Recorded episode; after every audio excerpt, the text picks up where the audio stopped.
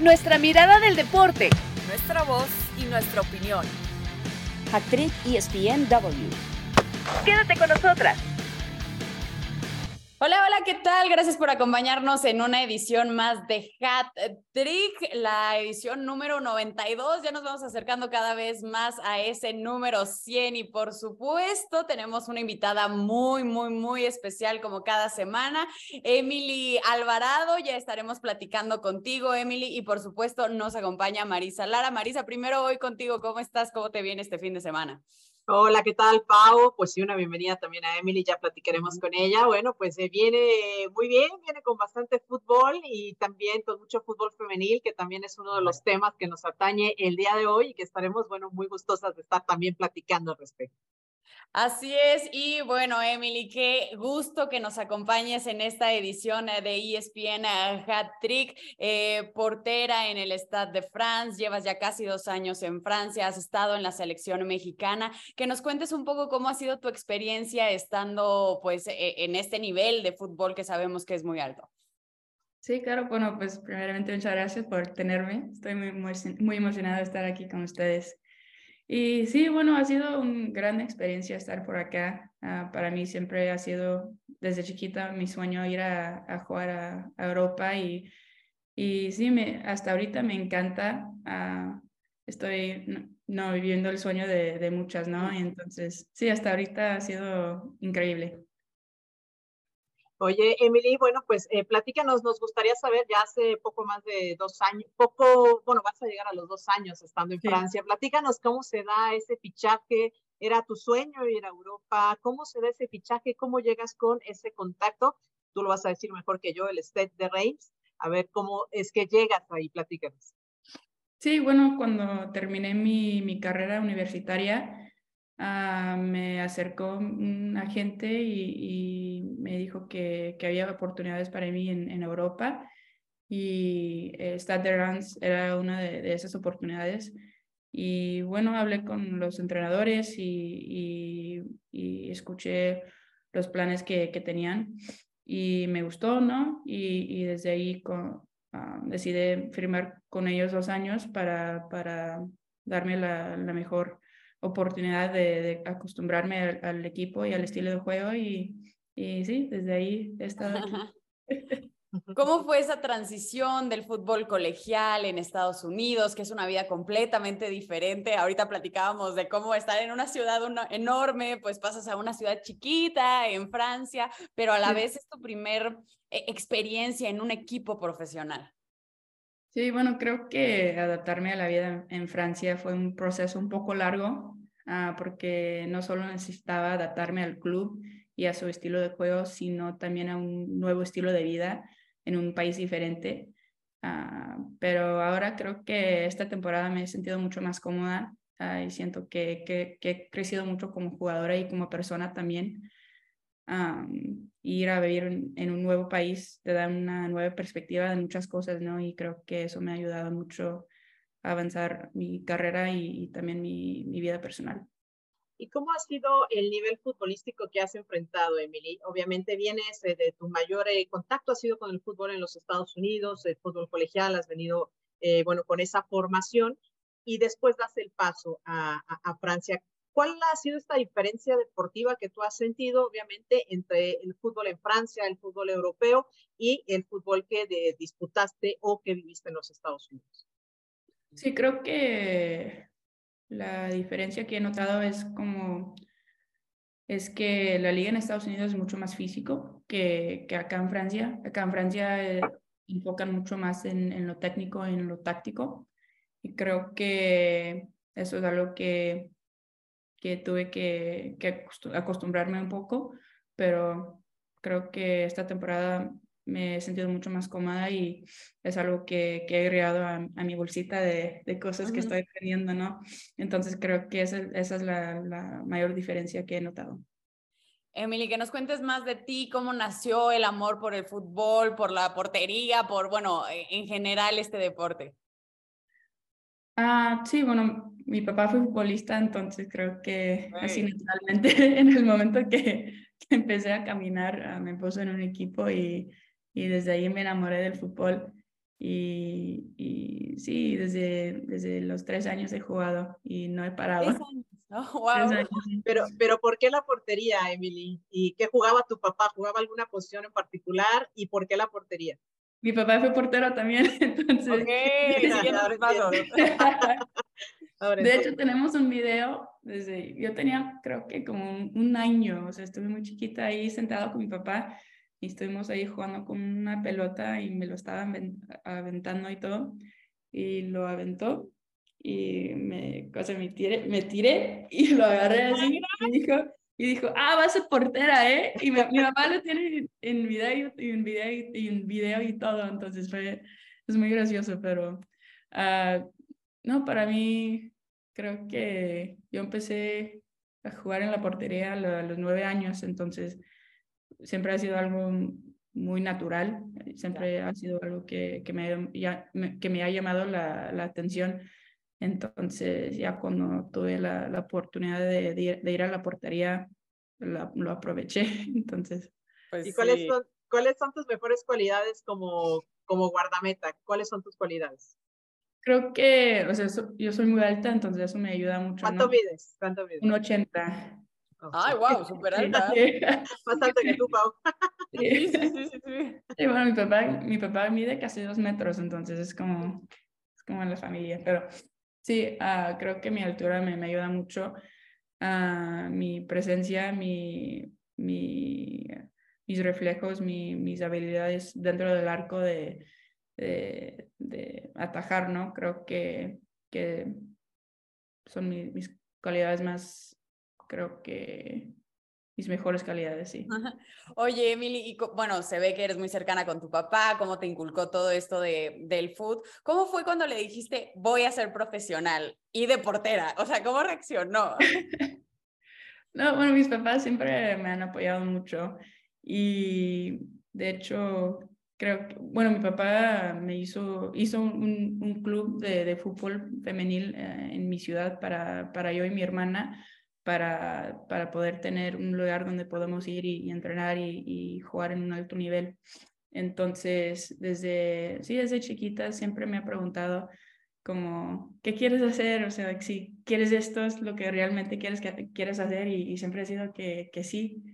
Y creo que a los 12 años ah, senté con mi mamá y mi papá y me, y me preguntaron, ¿realmente qué quieres hacer? O sea, ¿quieres ser profesional? ¿Quieres, quieres tener- obtener una beca para ir a estudiar, a estudiar en, en una uni- universidad? O sea, ¿qué, ¿qué es lo que realmente quieres?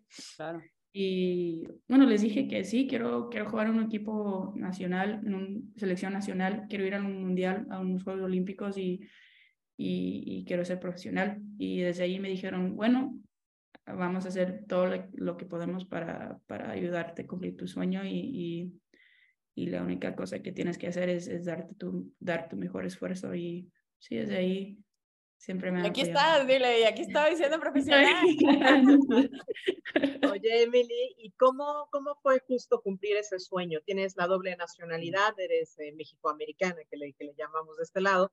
¿Cómo se da la oportunidad y por qué decantarse por la selección mexicana para representar al tricolor? Sí, bueno, yo nací, crecí solo unos kilómetros de, de la frontera, así que, que México y, y la cultura mexicana siempre han sido parte de mi vida diario y desde chiquita apoyaba a la, a la selección. Entonces, cuando recibí mi, primer, mi primera llamada al equipo nacional fue uno de los mejores días de mi vida, ¿no? Y, y fue un sueño hecho realidad.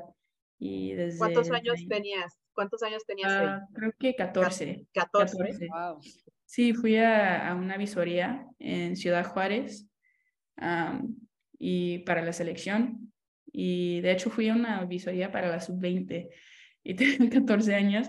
Y sí, ahí estaba todos los entrenadores. Creo que ah, ahí estaba Christopher y Leo Cuellar, ahí en esos tiempos. Y entonces ahí me, me vieron y, y, y el siguiente, y el siguiente semana me llegó la, la convocatoria para ir a, a una concentración con la 17. Wow. Entonces, sí. Ya cuando, tocó. Cuando ya te pusiste el uniforme de México, estaba representando a la selección, porque obviamente el llamado es una cosa, pero el ya estar en la cancha como mexicana, pues es otro que nos describas como, ahorita lo decías, fue el mejor día de mi vida, pero ¿cómo fue? O sea, ¿qué sentía? Bueno, a mí hasta se me pone la piel chinita, que no los cuentes tú. Sí. O como, le, como dijiste, se te pone la piel chinita, o sea, no, es como muy difícil explicarlo y todavía lo siento cada vez que, que, que veo ese uniforme y cada vez que salgo a, jugar con, con, las elecciones, como es algo que, o sea, lo que como dije es, es el, es el mayor honor que, que, he tenido en mi vida, no representar a este país y a la gente de, de, ese país y también a representar a, a la gente que, que lleva, llevan a México en el corazón, ¿no? Que, que no han, o sea, que no nacieron en México, pero también llevan a México en, en el corazón y, y, a pesar de que son de diferentes partes del mundo. ¿Cómo te fue eh, con el llamado con Pedro López, con la selección mayor? ¿Cómo te sentiste y cómo ves este nuevo proceso? bueno, creo que en estas últimas concentraciones con Pedro han sido muy positivas. Ah, obviamente hay, hay mucho trabajo por, por hacer, pero creo que o sea, ahora más que nunca ah, tenemos que, que, estar entregadas ¿no? y, comprometidas a lo que estamos haciendo y para llevar al, al equipo a donde debería de estar. Eh, hablando de donde debería de estar como esta nueva era con Pedro López, ¿cómo se vivió la eliminación del Mundial, de los Juegos Olímpicos? Como yo sé todos esos sueños que tenían ustedes como jugadora, como selección mexicana y, y pues de lo que viene ahora para poder quitar un poco eso, eso, no lo puedo decir de otra manera, de esos fracasos que se tuvieron tan seguidos. Sí, bueno, no haber calificado al Mundial y a los Juegos Olímpicos, o sea, ha sido o sea, el, uno de los momentos más difíciles de, de mi carrera y, de mi vida, ¿no? O sea, pero también eso es lo que me ha motivado de, de aprender de, de, esos, de esos momentos y, y tratar de, de aprender y, seguir adelante y, darle a la gente mexicana la satisfacción de, de tener un equipo competitivo y ganador. Entonces, sí, para mí, o sea, sí, sí duele mucho y sigue doliendo y creo que por, por el resto de mi vida me, me va a doler, pero también hay que tomar ese, ese dolor y, y tratar de convertirlo en, en, algo positivo, ¿no? Y, y tratar de, de transmitir esa energía en, en algo positivo. Claro. Oye, Emily, en, lo que preguntaba Pau, de este fracaso que fue muy doloroso, ya mismo lo mencionas, eh, ¿Qué fue lo que pasó? Porque atrás veíamos una selección súper ganadora en el campeonato, que ganaba, goleaba, hacía bien las cosas, y después en el, en el, pues ya en la etapa final vimos una selección mexicana totalmente diferente. ¿Qué, qué fue lo que, lo que pasó? ¿Qué fue lo que cambió en ese lapso? Porque bueno, fue un fracaso que nadie se esperaba, ¿eh? ni el público, yo creo que ni ustedes mismos. Sí, claro, y la verdad es que no creo que tenga una, una respuesta directa para eso. Creo que todas dirimos algo diferente. creo que, no sé, después de, de, ese partido contra Jamaica que, que no fue como queríamos, uh, no podíamos, o sea, cambiar, cambiar el, las cosas y cambiar el chip para, para tratar de de seguir adelante, ¿no? Y creo que ahora más que nada, como dije, hay que, que tratar de también, también trabajar ese, ese, ese tema de, de la mentalidad, de, o sea, las cosas no siempre van a ir como, no siempre van a ir como queremos, pero hay que, que también, o sea, estar preparadas para cambiar el chip y, y seguir adelante y, y seguir al siguiente partido. Sí, pensar en todo lo que viene, ya lo decías, transformar como ese dolor, pues en trabajo y seguir adelante. En general, tú con tus compañeras de la selección mexicana, eh, de lo que puedes llegar a ver, a escuchar, que te han platicado, ¿cómo ves el nivel de la Liga MX femenil? ¿A quién de tus compañeras te gustaría ver que migrara también a Europa? Que obviamente eso siempre nos da mucho gusto, pero ¿qué impresión te da de la Liga MX? Sí, creo que la liga está creciendo muy rápido trato de seguir lo más posible y, creo que tiene el, potencial de ser una liga top. Uh, obviamente todavía le falta mucho, pero creo que la estructura junto con la base de, aficionados que, tienen puede atraer muchas jugadoras y, seguir aumentando nivel, ¿no? pero creo que ahorita lo que falta es que solo hay algunos equipos que están jugando a un nivel muy alto y lo que falta es cerrar esa brecha con el resto de, de, la liga, ¿no? Y para que cada juego sea, sea competitivo y creo que por eso, por ese camino vamos. Entonces, ¿Hay algún, equipo, tiempo. ¿Hay algún equipo que te llame la atención, Emily, en un futuro poder pensar en pisar la Liga MX? ¿Hay, hay alguno que te llamara ya la atención como para estar por allá? Ay, no sé, la verdad es que me, me encantaría venir a, a, México en el futuro, pero en un equipo específico no sé, no estoy segura. Uh, o sea, sería una gran experiencia o sea, poder estar ahí en México y jugar ahí en, en, una forma regular. Yo desde chiquita soy americanista, entonces eso, oh.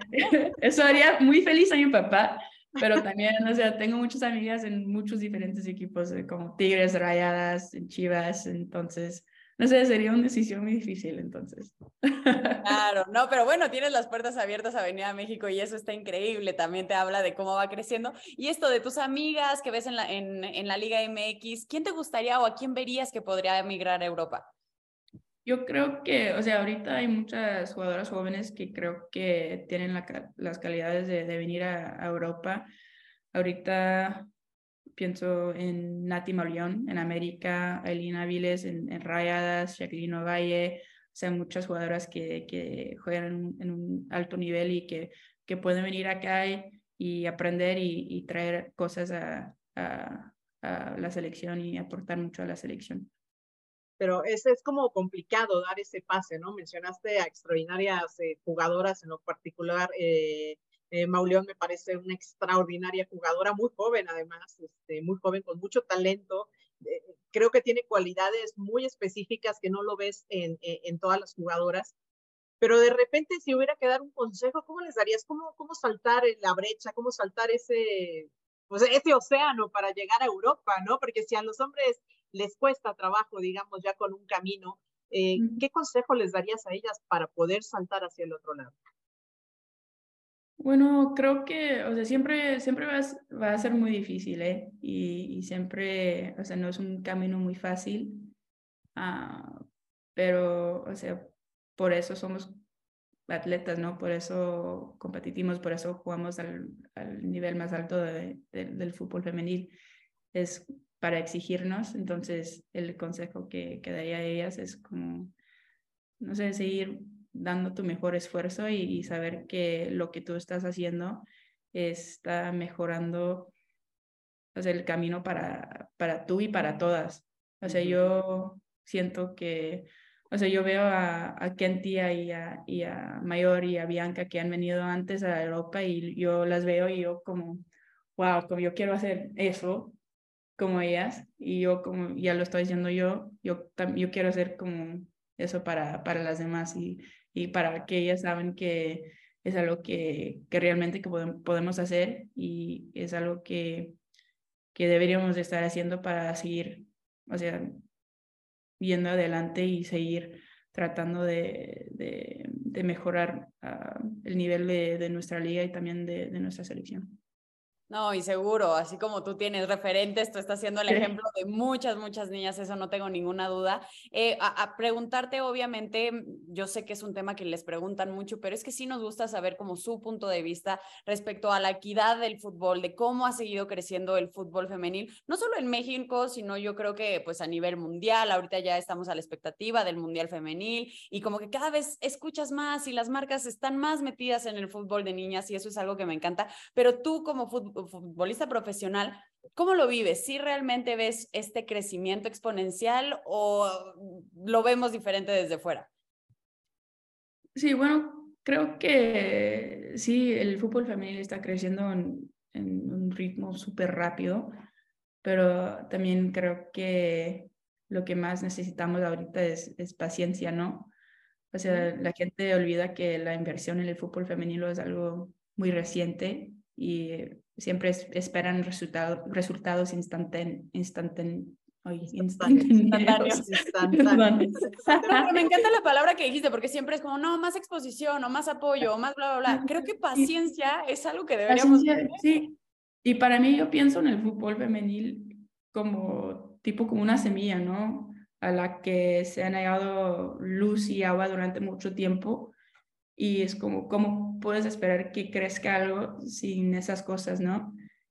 Pero si comienzas a, a, nutrirlo y, eventualmente comenzará a convertirse, en, convertirse en, en, algo, a crecer, pero obviamente eso, o sea, o sea, toma tiempo y comienza lentamente, pero, o sea, pronto tendrás como un jardín lleno de flores, y, pero solo necesitas paciencia, ¿no?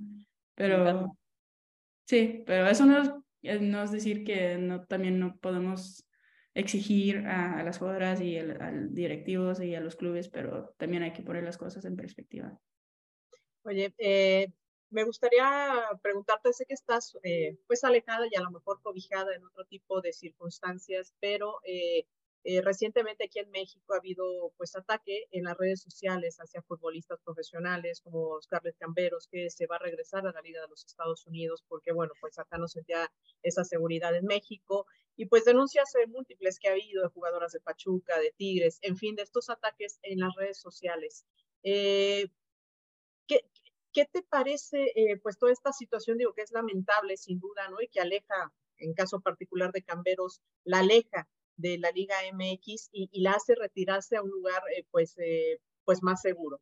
Eh, no sé qué piensas de la situación. Sí, bueno, claro, claro que es, un, es una situación muy difícil. Scarlett es una de mis, de mis, ah, de mis amigas muy cercanas, entonces verla tener esos tipos de experiencias en nuestro país es, es muy difícil, ¿no? Entonces creo que, pero creo que, o sea, tiene esta, ella es muy, o sea, creo que es muy importante que, que reconocemos el, el, ¿cómo se dice? ¿Sabes cómo se dice? Bravery, o sea, el, la valentía.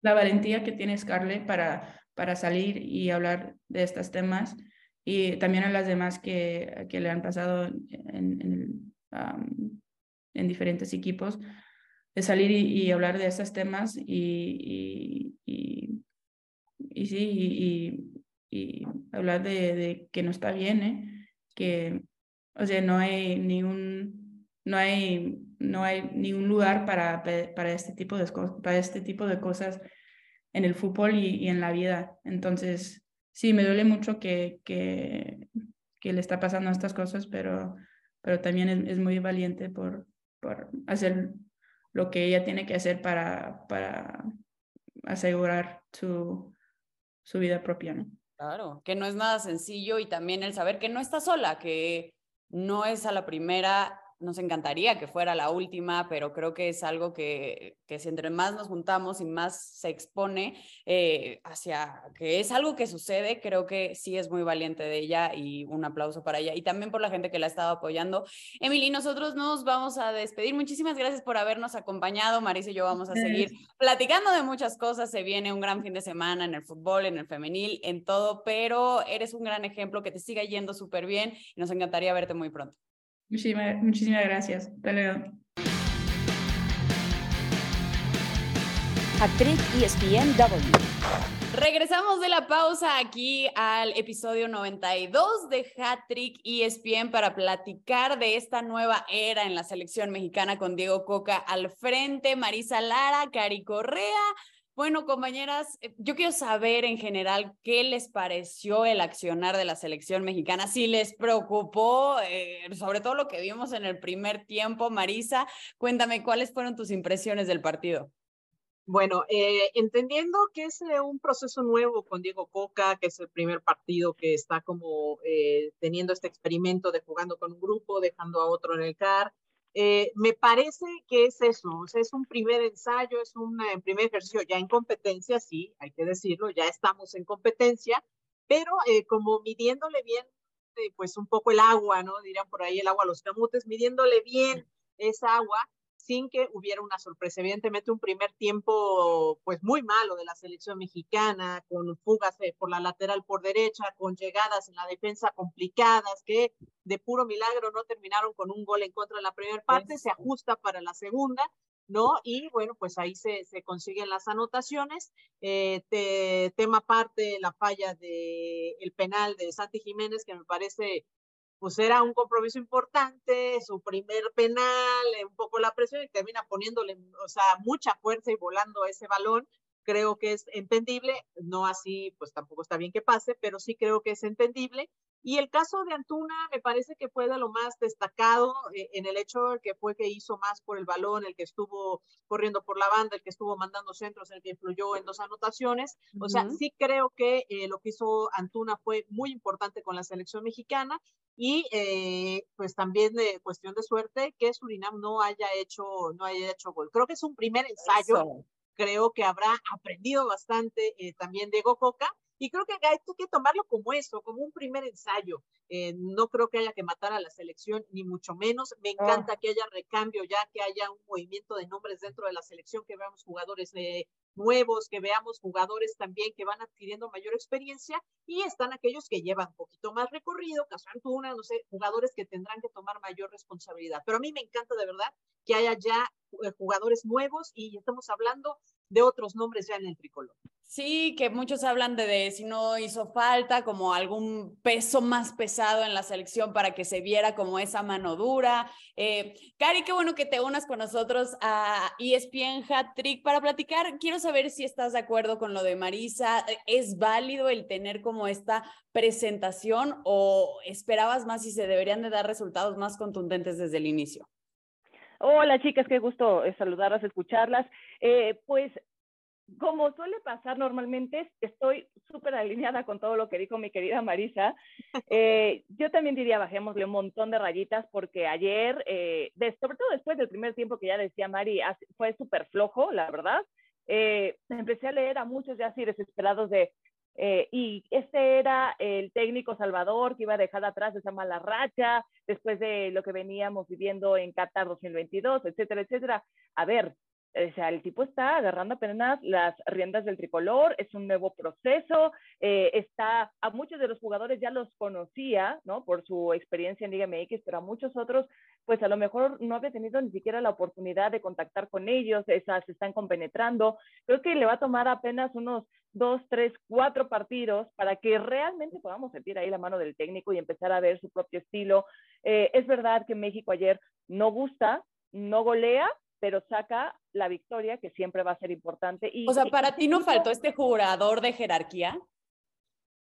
No, no, yo creo que va poco a poco. O sea, eh, hay cinco jugadores que no estuvieron en este partido que seguramente van a tener actividad ante Jamaica. Y creo que lo que está haciendo Coca es como eh, darles oportunidad a cada uno de mostrarse y de llenarles el ojo. Eh, por eso pienso que es una lástima que ayer no haya sido una gran noche la de Santi Jiménez, porque no va a tener ni siquiera como esta oportunidad, ¿no? Esta revancha en el fútbol eh, en el siguiente partido de, de sacarse la espinita, se va a regresar hacia Europa y el que va a entrar en su lugar va a ser Henry Martín, que también está viviendo un tremendo momento. Entonces, creo que va a ser eh, de a poco para el propio técnico empezar a tener las sensaciones de cada uno de los jugadores y empezar a hacer así como sus combinaciones, ¿no?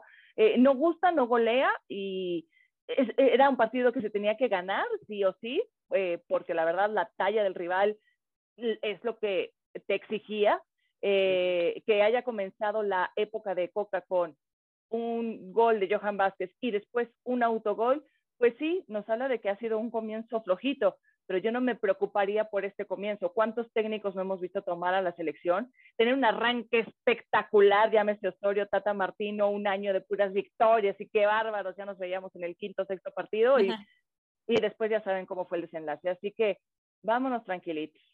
Y por cierto, antes, antes de que cambies de tema, Pau, eh, yo sí también señalar el caso de, de, Santi Jiménez y, y, y puntualizarlo un poco más, ¿no? Sí se va a regresar, sí falló el penal, pero me parece que hoy por hoy, y lo sigo diciendo, México no tiene un centro delantero con las características de Santi Jiménez, ¿no? Y si se les ha perdonado a otros jugadores no rendir en nada dentro de la cancha y ser llamados una y otra vez hasta lesionados, me parece que hoy no debe de haber problema para que Santi regrese a la selección ah, mexicana. Insisto, no hay un delantero con sus cualidades en el fútbol mexicano, ni fuera de él, ni que sea mexicano. Así que ojalá sepan creo que vaya a ver... camino a Santi, ¿eh?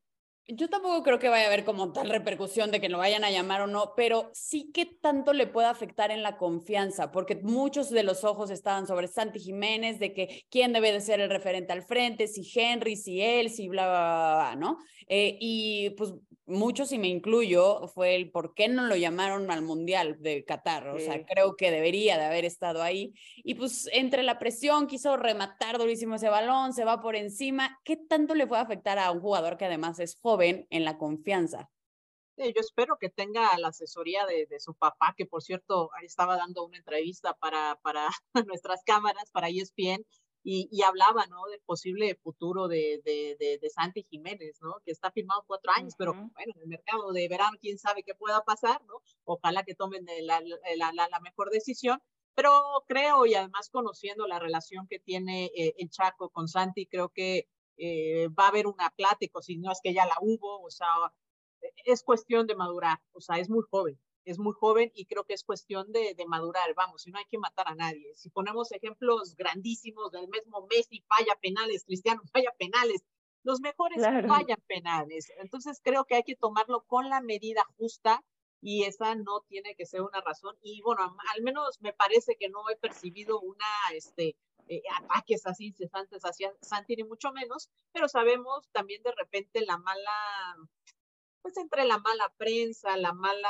eh, pues el ánimo malo alrededor de, de, las redes y todo, sabemos que no ayuda mucho, ¿no? Entonces esperemos que tampoco se magnifique esta situación. Y saben qué, nada más para cerrar lo de Santi Jiménez, qué bueno que eso pase, ese tipo de, de, de, cosas sucedan ahorita, porque como él decía en una entrevista, sé que no he ganado nada. Es un chavo que ha demostrado tener los pies bien plantados sobre la tierra, mucha de tener que ver, la instrucción de su padre, como ya mencionaba Mari, y y es que parte de ser líder en una selección, eh, cualquier selección del mundo, pero en especial la mexicana, que sabemos siempre está como en el ojo del huracán, ¿no? Por la exigencia, por eh, la clase de afición que siempre arrastra. Eh, parte de ser ese líder es aprender a lidiar con la presión desde ahorita, desde lo joven que es, desde que está arrancando su propia historia con el tricolor. Y yo creo que lo va a lograr hacer súper bien. Simplemente hay que tenerle tiempo, lo que ya platicábamos. No, y también lo demostró con la mentalidad que tuvo al no haber sido convocado para el Mundial y el querer seguir eh, querer siguiendo demostrar el estar ahí, el tener la camiseta puesta. Creo que eso también te habla mucho de la personalidad y de las ganas que tiene el jugador. Ahora, de eso pasamos a un tema, la verdad es que bastante feo, eh, el tema de lo de Scarlett Camberos en cómo pues estuvo siendo atacada, estuvo siendo tan eh, violentada en redes sociales que acaba decidiendo dejar México, quiere regresarse a Estados Unidos. Em, es un tema bien, bien duro. Cari, ¿tú qué piensas respecto a esto? ¿Qué estrategias debería tener la Liga MX femenil, sobre todo para evitar este tipo de casos de acoso, eh, tanto en redes como en persona, etcétera, a las jugadoras en general? Mira, lo platicaba con Roberto Gómez Junco esta semana en Sports Center. El ser mujer en este país sigue siendo una vulnerabilidad, así de simple. Eh, todas estamos sumamente expuestas y yo sé que ustedes no me van a dejar mentir. Ustedes mismos lo viven en sus propias redes sociales. Eh, en este mes, además, donde en ESPN hacemos eh, todo el mes dedicado a la mujer, ¿no? por el marco internacional del Día de la Mujer, que es el 8 de marzo, nos damos a la tarea de compartir nuestras experiencias, de hablar muchísimas veces de todo lo que tuvimos que lidiar para llegar a donde estamos y cómo lo seguimos lidiando día a día. Y eso obviamente no nos pertenece nada más a nosotras como parte de los medios de comunicación. Eso tiene que ver con todas las mujeres en los distintos ámbitos de nuestro país. Y es una tristeza que pasan los años y creo que las autoridades todavía no hayan la manera de ofrecer una mejor protección. Eh, es lamentable porque además este tipo de noticias recorre rápidamente el mundo. ¿Tú crees que en España, en, Bélgica, no sé, Brasil, Argentina, no llega esta información del por qué una jugadora se tiene que retirar de México porque fue acosada sistemáticamente y no se vio protegida? Yo personalmente sí siento que eh, a lo mejor no tenemos la información completa, ¿verdad? Porque eh, las autoridades, la Procuraduría, el América, la Liga MX nos van a decir que ellos hicieron todo lo que estaba en sus manos para protegerla. Pero yo me quedo con este sabor de mm, realmente habrá sido todo, todo, todo lo que pudieron hacer para protegerla. Yo sé que el tipo que la acosaba, que tenía cara, nombre y apellido, estaba perfectamente identificado, se presentó a las afueras de América para esperar a la jugadora cuando salían. No hay protocolos de salida. Entonces, ah, de verdad que me frustra muchísimo que sigamos teniendo que dar estas notas, que haya chicas tan jóvenes que además sigan sufriendo con ese tipo de acosos, que no se sientan protegidas, ni siquiera por quienes se supone están ahí para defenderlas. Y yo hubiera creído que si había un equipo que tenía todas las herramientas para poder hacerlo era justamente el América. Sí, la verdad es que es un tema bien duro y creo que a todas nos ha pasado en diferentes medidas y sí, siempre te quedas como con ese sabor de boca de realmente es todo lo que pude haber hecho o pudieron haber hecho o se puede hacer y creo que eso es lo que está pasando precisamente con lo de Scarlett. Eh, Marisa, preguntarte, para ti hay mucha gente que dice, a ver, es que este es un tema más de las autoridades, no tanto del club o de la liga, em, como que yéndolo o llevándolo hacia otro lado. Para ti, ¿qué, qué, qué, piensas? ¿Realmente compete más a las autoridades o es algo que también la Liga MX y los eh, equipos deben eh, meterse a, de 100? Eh, bueno, sin duda es un tema que no solo afecta a la liga, ¿no? Es algo desafortunadamente que afecta a nivel país y desafortunadamente que sabemos el tema de los feminicidios y todo lo que hay alrededor de todo esto. Es por eso que me parece todavía más importante ponerle atención. O sea, lo que pasó con Scarlett eh, Camberos que dicen, ay, no aguanta nada.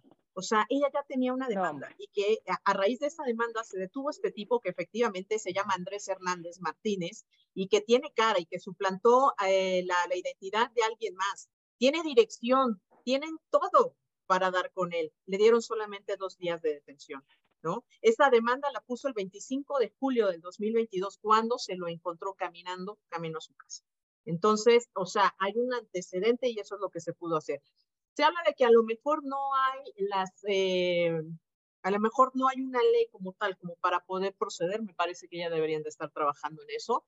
Eh, sé que existe la policía cibernética, ¿no? Se pueden encontrar estas cuentas, se pueden bloquear estas cuentas, se puede dar con la persona que está detrás de estas cuentas, ¿no? Creo que, hay que por experiencia propia no sirve mucho, ¿eh? Bueno, es que realmente falta mucha infraestructura respecto a eso. A mí me ha pasado y se quedó en el limbo. Sí, claro, claro. Y, y aquí es donde viene mi siguiente comentario. O sea, no ha sido solo Scarlett Camberos. Selene Cortés, a días después de lo que le pasó a, Scarlett, sacó también en sus redes sociales también nombre y cara y todo del tipo que la estaba violentando a través de las redes sociales. Le pasó ya a Selene Varela, le pasó a Hanna Gutiérrez que pusieron una demanda en el 2018 también. Eh, Naila Vidrio, que ahora está en Cruz Azul y estaba en, León, le pasó a Selene Castillo en León, les pasó en, en, los estadios, les gritaron de cosas, las insultaron. Greta Espinosa, Norma Palafox, Blanca Félix han recibido amenazas en estadios y acoso en las redes también. O sea, ¿qué, te estoy, qué les estoy diciendo? No ha sido, e, el caso más sonado ha sido el de porque se va, dijo, con permiso me voy al, al Angel City y ahí nos vemos. Pero ha sido el caso más sonado. Tuvo el apoyo de Club América, sí, hay que decirlo, sí tuvo el apoyo, pero la liga no tuvo la capacidad de respaldarlo. Se está trabajando en la liga eh, a ver, en 2021 se aprobó una política de inclusión y no discriminación para prevenir, tratar de atender situaciones, ¿no? Eh, de este tipo. Se está trabajando eh, en algo estructurado y algo multidisciplinario para tener un protocolo que sea, que refuerce el mecanismo de prevención dentro y fuera de la cancha. Se supone que este protocolo lo van a presentar en la, en la próxima asamblea de dueños para que sea aprobada. Entonces, eh, se está trabajando en algo, sí, no ha sido suficiente, no.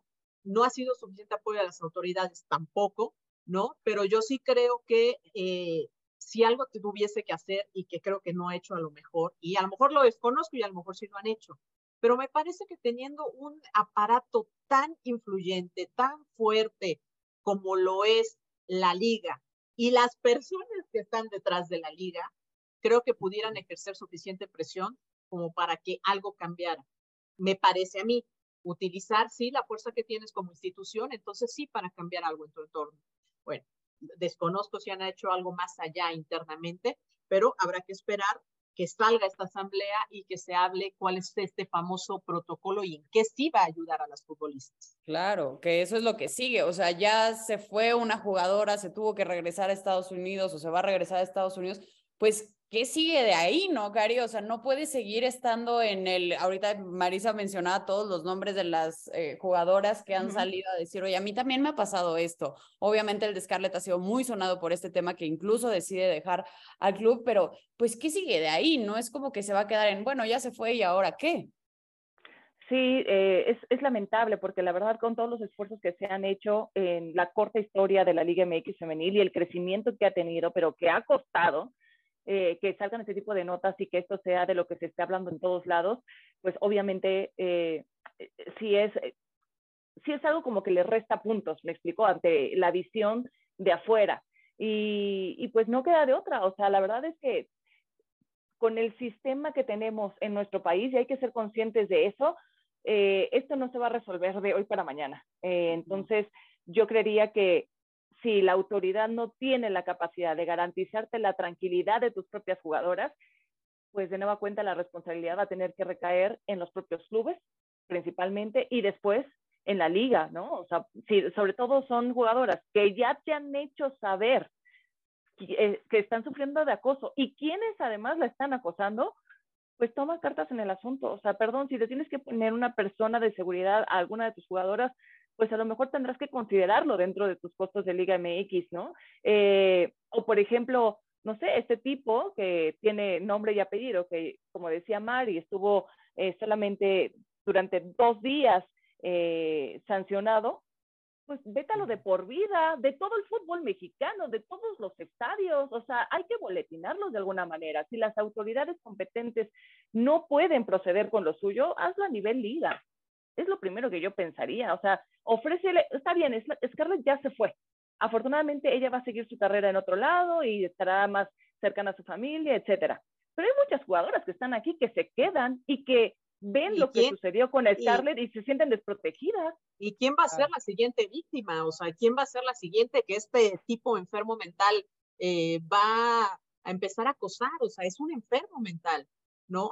Si no se toman cartas en el asunto, a lo mejor no son todos, ¿no? Porque hay que reconocerlo, la afición de la Liga MX es muy buena afición y tiene chicos también que la siguen y que son bien solidarios y que son bien buena onda y, y todo lo que tú quieras. Pero si ya detectaste dónde están esas manzanas podridas, pues me parece que haces mucho y coincido con Cari, ¿eh? O sea, pues no me haces caso, bueno, pues a nivel liga, no te puedes acercar aquí, su cara por todos lados, qué sé yo, ¿habría modo de poder proceder? Sí.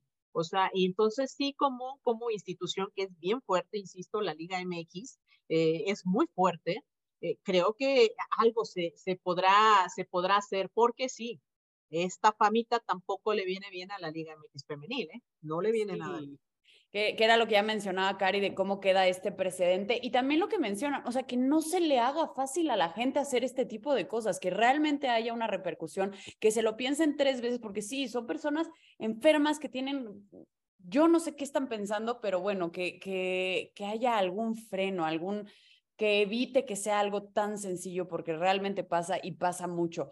Eh, vamos a cerrar esta edición de ESPN Hat Trick. Se viene un fin de semana lleno de actividad, por supuesto, en el fútbol femenil con todos los clásicos, eh, también en el fútbol alrededor del mundo. Compañeras, Marisa, Cari, como siempre, un gusto y nos escuchamos la próxima semana. Gracias. Chao. Nuestra mirada del deporte. Nuestra voz y nuestra opinión.